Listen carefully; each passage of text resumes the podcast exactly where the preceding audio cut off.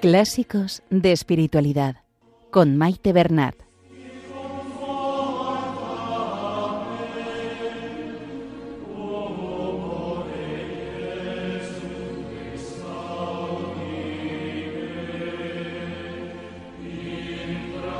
Un saludo a todos los oyentes de Radio María y bienvenidos al programa Clásicos de Espiritualidad. Saludamos a nuestra Madre, la Virgen María, y a ella nos encomendamos, que nos ponga bajo su manto protector y que todo cuanto hagamos sea para mayor gloria de Dios, que interceda por nosotros y por el mundo entero.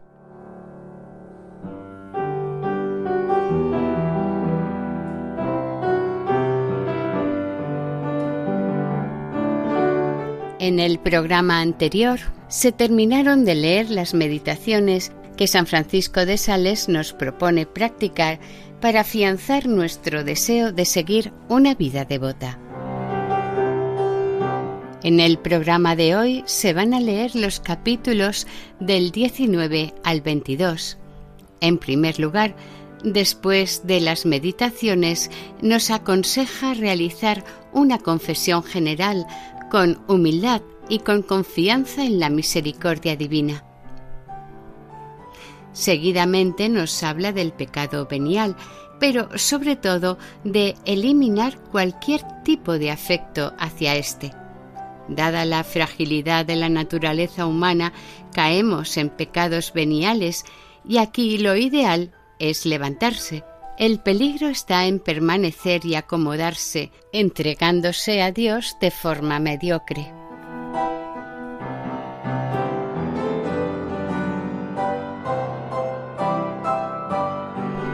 Comenzamos la lectura.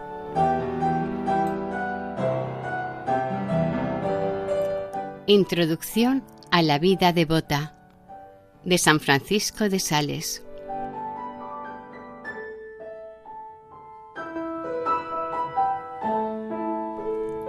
Capítulo 19. ¿Cómo se ha de hacer la confesión general?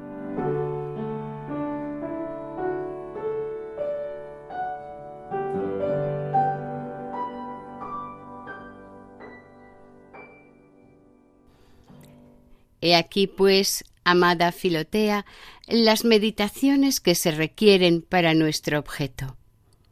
Una vez hechas, ve con espíritu de humildad a hacer tu confesión general, pero te ruego que no te dejes perturbar por ninguna aprensión.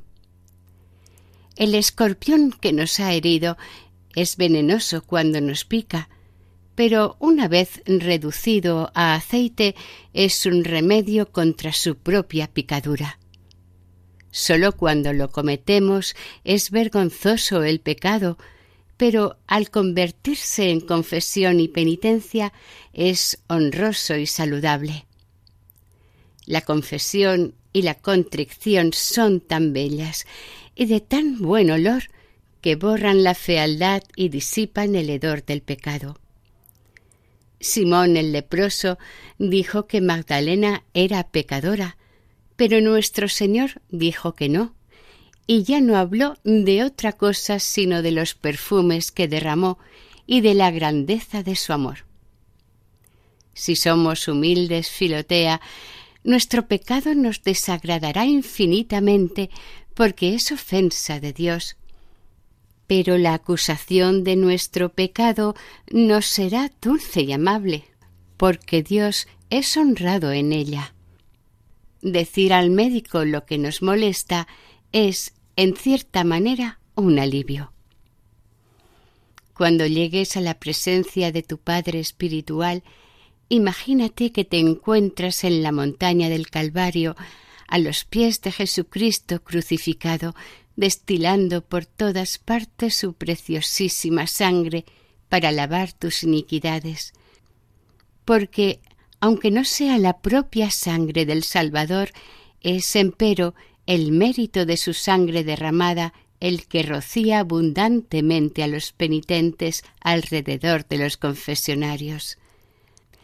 Abre, pues, bien tu corazón para que salgan de él los pecados por la confesión, porque conforme vayan saliendo entrarán en él los méritos de la pasión divina para llenarlo de bendiciones. Pero dilo todo sencilla e ingenuamente, tranquilizando de una vez tu conciencia. Y hecho esto, escucha los avisos y lo que ordene el siervo de Dios, y di de todo corazón. Habla, Señor, que tu sierva escucha. Sí, Filotea, es Dios a quien escuchas, pues Él ha dicho a sus representantes, El que a vosotros oye, a mí me oye.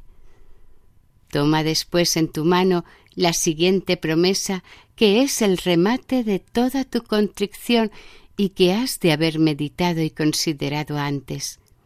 Léela atentamente y con todo el sentimiento que te sea posible.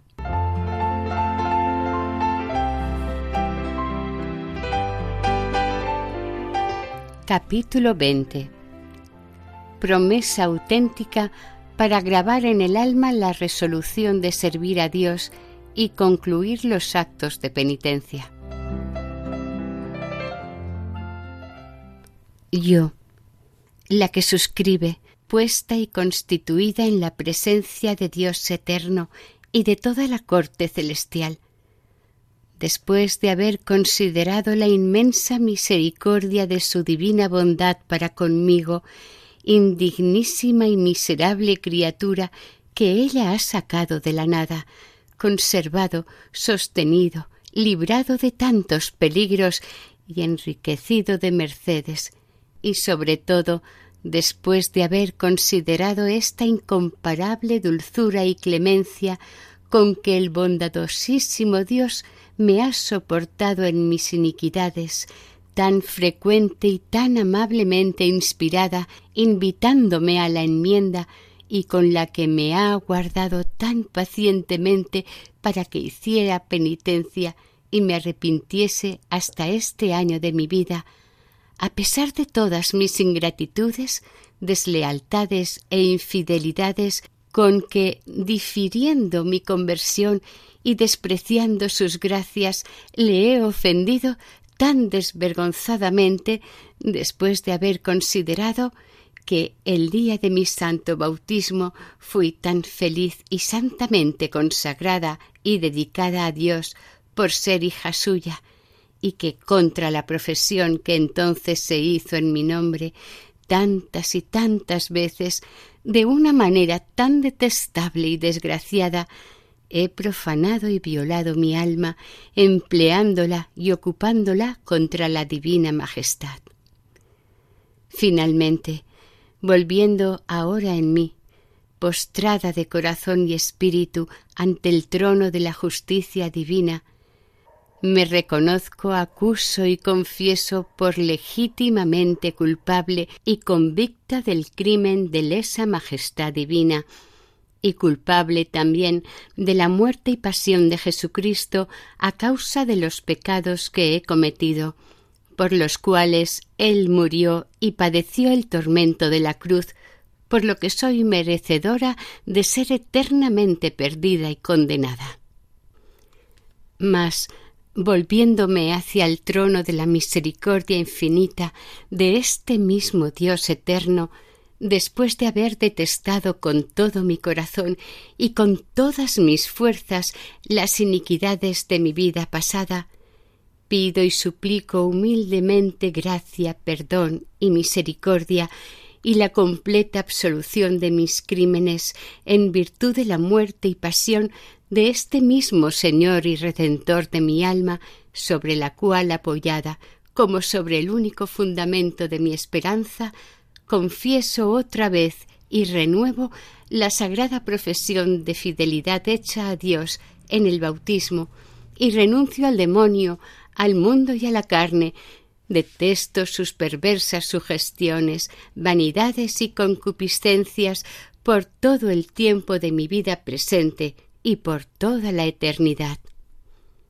Y convirtiéndome a mi Dios, bondadoso y compasivo, deseo, propongo y resuelvo irrevocablemente servirle y amarle, ahora y siempre, dándole para este fin, dedicándole y consagrándole mi espíritu con todas sus facultades, mi alma con todas sus potencias, mi corazón con todos sus afectos, mi cuerpo con todos sus sentidos, prometiendo no abusar jamás de ninguna parte de mi ser contra su divina voluntad y soberana majestad, a la cual me sacrifico e inmolo en espíritu para serle en adelante siempre leal, obediente y fiel criatura, sin retractarme ni arrepentirme jamás de ello.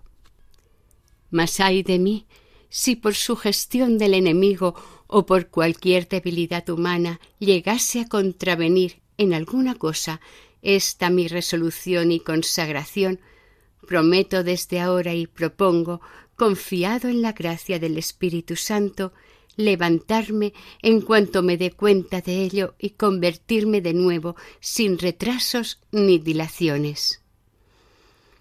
Esta es mi voluntad, mi intención y mi resolución inviolable e irrevocable, la cual confieso y confirmo sin reserva ni excepción en la misma sagrada presencia de mi Dios y a la vista de la Iglesia militante, mi madre, que oye esta declamación en la persona del que, como ministro de Dios, me escucha en este acto.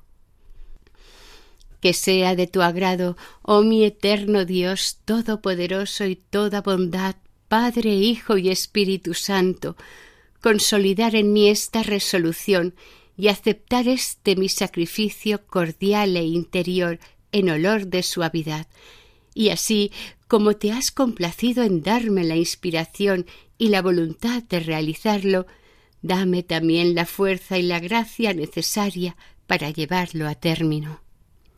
Oh Dios mío, tú eres mi Dios, Dios de mi corazón, Dios de mi alma, Dios de mi espíritu. Así te reconozco y adoro ahora y por toda la eternidad.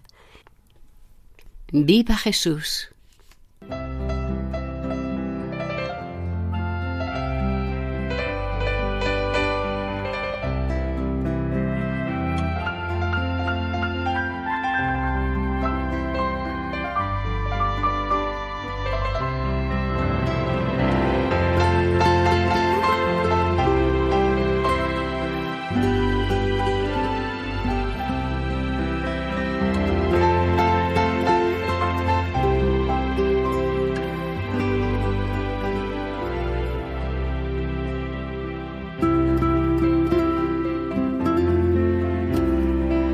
Están escuchando ustedes el programa Clásicos de Espiritualidad con la lectura de Introducción a la vida devota de San Francisco de Sales.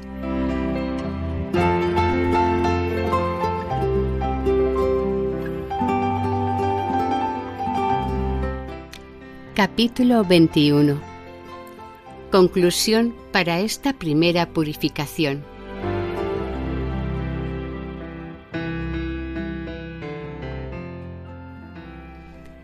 Hecha esta promesa, está atenta y abre los oídos de tu corazón para escuchar en espíritu las palabras de tu absolución que el mismo Salvador de tu alma, sentado en el solio de su misericordia, pronunciará desde lo alto de los cielos en presencia de todos los ángeles y santos, al mismo tiempo que en su nombre te absolverá el sacerdote acá en la tierra.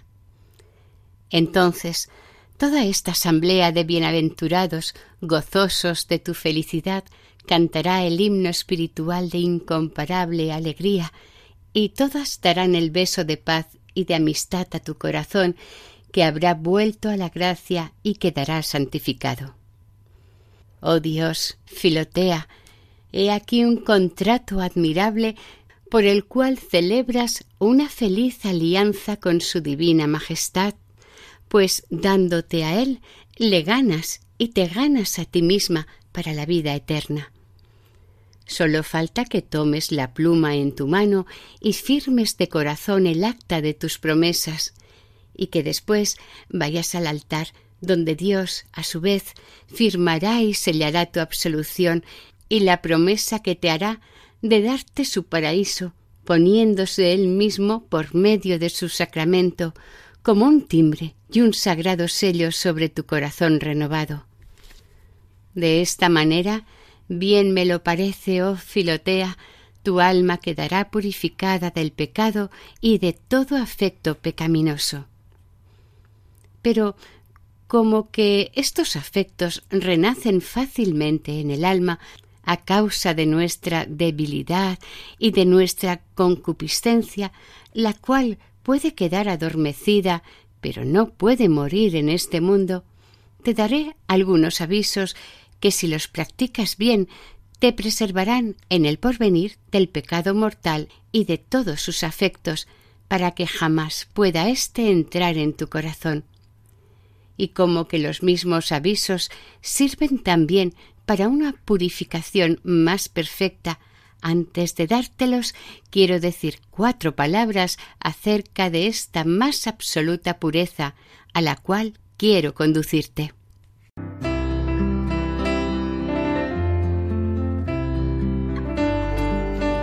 Capítulo 22 que es necesario purificarse del afecto al pecado venial.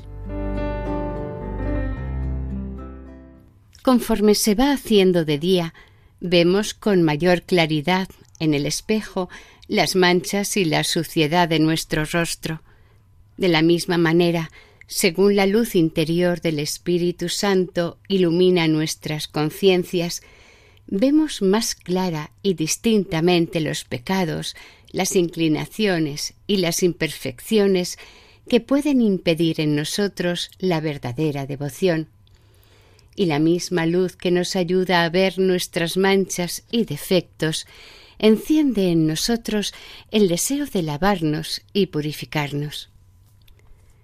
Descubrirás, pues, oh amada Filotea, que además de los pecados mortales y del afecto a los mismos, de todo lo cual ya estás purificada por los ejercicios anteriormente indicados, Tienes todavía en tu alma muchas inclinaciones y mucho afecto a los pecados veniales. No digo que descubrirás pecados veniales, sino que descubrirás inclinaciones y afecto a los pecados veniales. Y una cosa es muy diferente de la otra porque nosotros no podemos estar siempre enteramente puros de pecados veniales, ni perseverar mucho tiempo en esta pureza, pero podemos muy bien estar libres de todo afecto al pecado venial. Ciertamente, una cosa es mentir una o dos veces para bromear y en cosas de poca importancia, y otra cosa es complacerse en la mentira y tener afición a esta clase de pecados. Y digo ahora que es menester purgar el alma de todo afecto al pecado venial, es decir, que no conviene alimentar voluntariamente la voluntad de continuar y de perseverar en ninguna especie de pecado venial, porque sería una insensatez demasiado grande querer con pleno conocimiento guardar en nuestra conciencia una cosa tan desagradable a Dios como lo es la voluntad de querer desagradarle. El pecado venial, por pequeño que sea, desagrada a Dios, pero no hasta el extremo de que por su causa quiera condenarnos y perdernos. Y si el pecado venial le desagrada, la voluntad y el afecto que tenemos al pecado venial no es otra cosa que una resolución de querer desagradar a la Divina Majestad.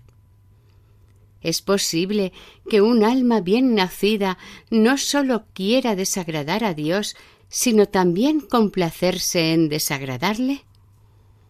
Estos afectos, Filotea, son directamente contrarios a la devoción como el afecto al pecado mortal es contrario a la caridad. Debilitan las fuerzas del espíritu, impiden las consolaciones divinas, abren la puerta a las tentaciones y aunque no matan al alma, la ponen muy enferma. Las moscas que mueren en él, dice el sabio, hacen que se pierda la suavidad del ungüento. Con lo que quiere decir que las moscas, cuando apenas se posan sobre el ungüento, de modo que comen de él de paso, no contaminan sino lo que cogen y se conserva bien lo restante. Pero cuando mueren dentro del ungüento le roban su valor y lo echan a perder. Asimismo los pecados veniales. Si se detienen poco tiempo en un alma devota, no le causan mucho mal. Pero si estos mismos pecados establecen su morada en el alma, por el afecto que en ellos se pone, hacen que pierda la suavidad del ungüento, es decir, la santa devoción. Las arañas no matan a las abejas, sino que echan a perder y corrompen la miel y embrollan con sus telas los panales, de suerte que las abejas no pueden trabajar. Pero esto ocurre cuando las arañas se establecen allí. De la misma manera, el pecado venial no mata nuestra alma, infecta, no obstante la devoción, y enreda de tal manera, con malos hábitos y malas inclinaciones, las potencias del alma, que no puede ésta ejercitar con presteza la caridad, en la cual consiste la esencia de la devoción. Pero esto se entiende de cuando el pecado venial habita en nuestra conciencia por el afecto que le tenemos. No es nada, Filotea, decir alguna mentirilla, descomponerse un poco en las palabras, en las acciones, en las miradas, en los vestidos, en ataviarse, en los juegos, en los bailes, siempre que al momento de entrar en nuestra alma estas arañas espirituales las rechacemos y las echemos fuera como lo hacen las abejas con las arañas corporales.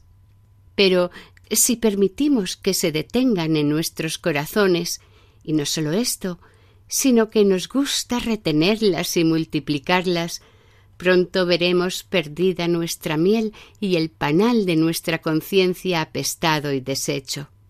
Pero repito, ¿qué apariencias de sano juicio mostraría una alma generosa si se gozara desagradando a Dios si gustase de causarle molestias e intentase querer aquello que sabe que le es enojoso?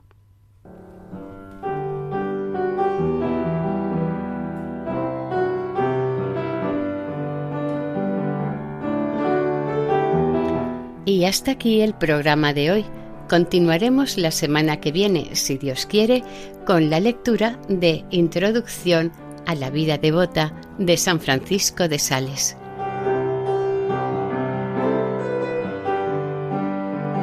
Para ponerse en contacto con el programa, nuestra dirección de correo electrónico es clásicos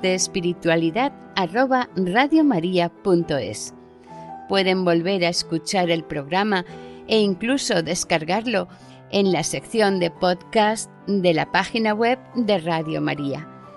Si desean adquirir el programa, pueden llamar al 91 8 22 80 10. Que el Señor y la Virgen les bendigan.